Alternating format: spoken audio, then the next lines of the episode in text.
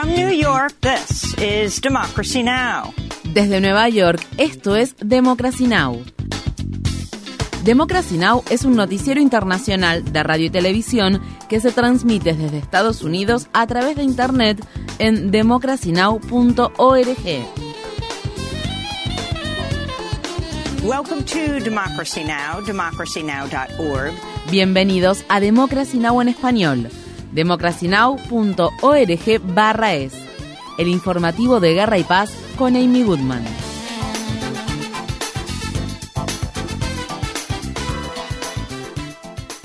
Según se informa, Israel ha propuesto detener sus ataques contra la franja de Gaza a cambio de la liberación de los más de 130 rehenes que permanecen retenidos en el enclave palestino. El medio digital Axios afirma que el acuerdo propuesto también incluiría la liberación de presos palestinos en Israel, pero no pondría fin a la guerra en Gaza. Asimismo, Axios informa que Israel ha entregado la propuesta a la organización Hamas a través de mediadores cataríes y egipcios. Por otra parte, la cadena de noticias CNN informa que Israel propuso permitir que altos funcionarios de Hamas abandonen Gaza como parte de una negociación más amplia de alto el fuego. El coordinador de la Casa Blanca para Asuntos de Medio Oriente, Brett McGurk, se encuentra actualmente en Egipto y pronto viajará a Qatar. Esto se produce al tiempo que el primer ministro israelí Benjamin Netanyahu enfrenta una presión política cada vez mayor para concretar la liberación de los rehenes. En la mañana de este martes, Israel anunció que 24 de sus soldados murieron en Gaza el lunes, el día más mortífero para las Fuerzas Armadas israelíes desde que Hamas lanzó sus ataques contra Israel el 7 de octubre. La crisis humanitaria en Gaza sigue empeorando. La Organización de las Naciones Unidas advierte que 570.000 palestinos enfrentan un nivel catastrófico de hambre. Las autoridades sanitarias de Gaza informan que en las últimas 24 horas 195 palestinos perdieron la vida debido a los ataques israelíes. Según se informa, las Fuerzas Armadas israelíes han rodeado la ciudad de Han Yunis al tiempo que atacan zonas donde miles de palestinos han buscado refugio, incluida la Universidad de Al-Aqsa.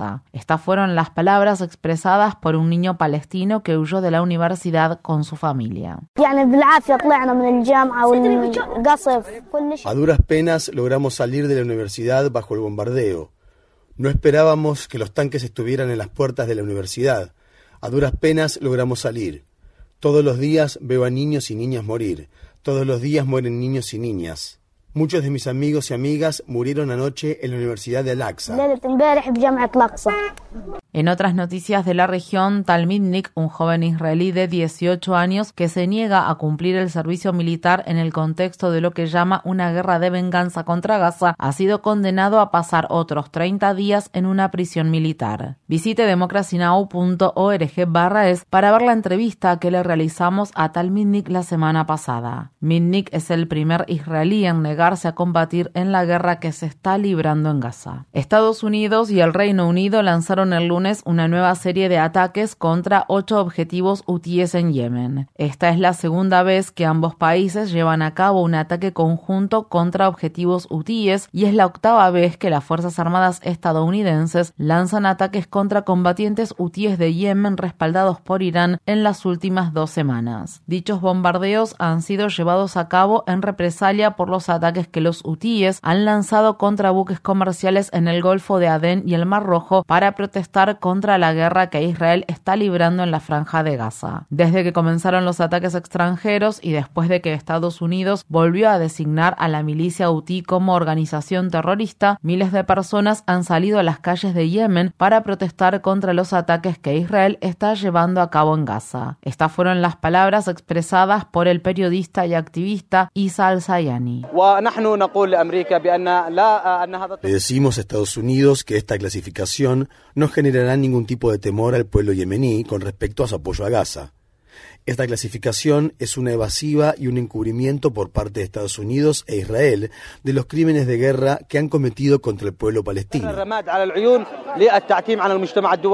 En Estados Unidos, el Sindicato Internacional de Empleados de Servicios se ha convertido en el sindicato más grande de Estados Unidos en pedir un alto el fuego inmediato en la franja de Gaza. La presidenta del sindicato, Mary Kay Henry, dijo, los casi dos millones de miembros del Sindicato Internacional de Empleados de Servicios creen que donde quiera que prosperen la violencia, el miedo y el odio, los trabajadores no pueden prosperar, y añadió que Israel también debe poner fin a décadas de ocupación, bloqueos y falta de libertad impuestos al pueblo palestino. La Corte Suprema de Estados Unidos ha rechazado una demanda que fue interpuesta contra la organización Campaña Estadounidense por los Derechos de los Palestinos. La decisión confirma los fallos de tribunales inferiores que rechazaron afirmaciones infundadas de que dicha organización en defensa del pueblo palestino proporciona apoyo material al terrorismo. El Centro para los Derechos Constitucionales de Estados Unidos, que representa a la organización, celebró la decisión de la Corte Suprema y dijo, en este momento, cuando el gobierno de Israel está llevando a cabo un genocidio contra el pueblo palestino de Gaza, es más importante que nunca que los activistas puedan expresarse libremente y sin miedo. En más noticias sobre la Corte Suprema de Estados Unidos, los jueces acordaron el lunes escuchar una apelación del prisionero del estado de Oklahoma condenado a muerte Richard Glossip, quien ha mantenido su inocencia durante más de 25 años después de que fuera condenado por haber sido el cerebro detrás del asesinato por encargo ocurrido en 1997, en el que su empleador y propietario de un motel que Glossip administraba perdió la vida. Glossip se ha librado de ser ejecutado en tres ocasiones. El fiscal general de Oklahoma, el republicano Gardner Drummond, ha dicho que el fallo condenatorio de Glossip debería ser anulado debido a que su juicio fue injusto.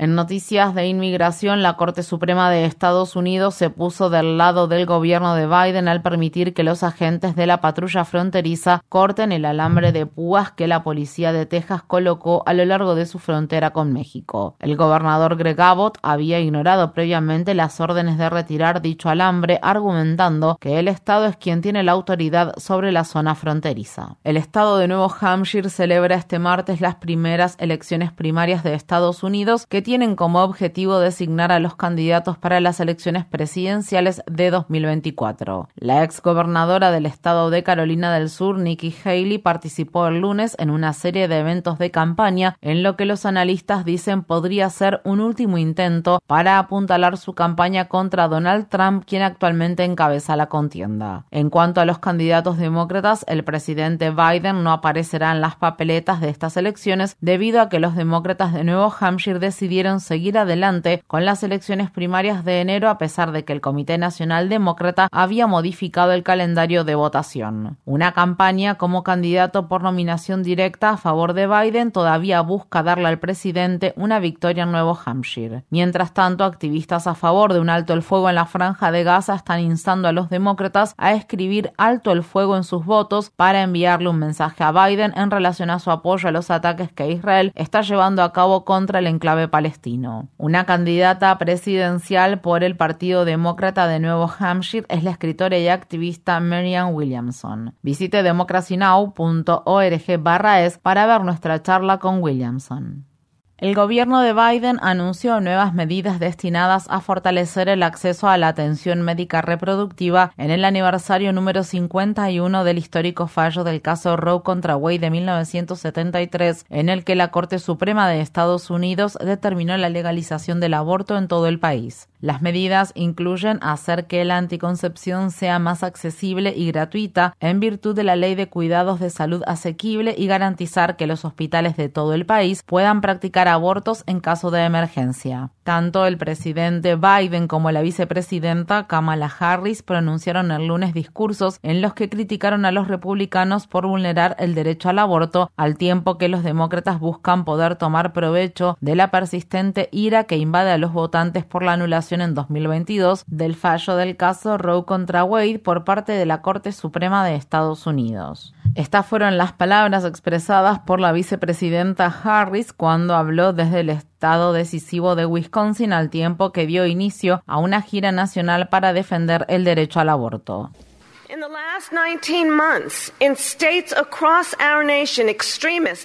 En los últimos 19 meses, en estados de todo nuestro país, los extremistas han propuesto y aprobado leyes que criminalizan al personal médico y castigan a las mujeres.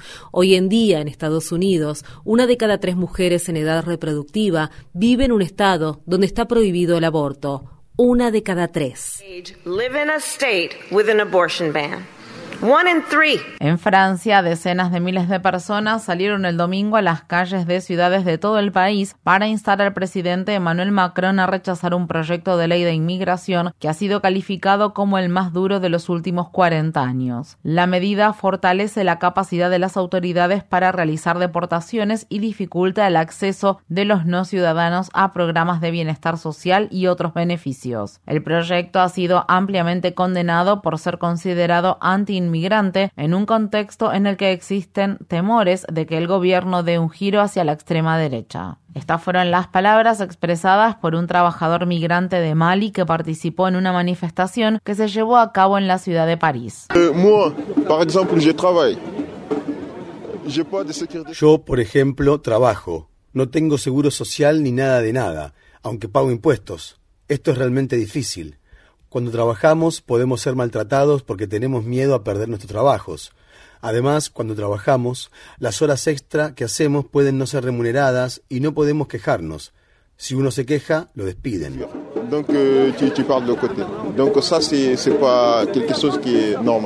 En el estado de Illinois, los días domingo y lunes se encontraron al menos ocho personas sin vida en tres lugares diferentes de la ciudad de Joliet. Todas las personas halladas habían fallecido a causa de disparos. El presunto atacante huyó al estado de Texas, donde la policía dijo que el lunes por la noche el sospechoso se enfrentó con las autoridades y luego se causó la muerte mediante un disparo. Una de las víctimas era un inmigrante nigeriano de 28 años que llevaba viviendo en Estados Unidos Unos tres años. Según la organización Gun Violence Archive, ha habido al menos dos docenas de tiroteos masivos en Estados Unidos en tan solo las primeras tres semanas de 2024. Dexter Scott King, el hijo menor del doctor Martin Luther King Jr. y de Coretta Scott King, murió de cáncer de próstata a los 62 años de edad. King se desempeñó como presidente del Centro Martin Luther King, donde dedicó el trabajo de su vida a preservar y compartir el legado de sus padres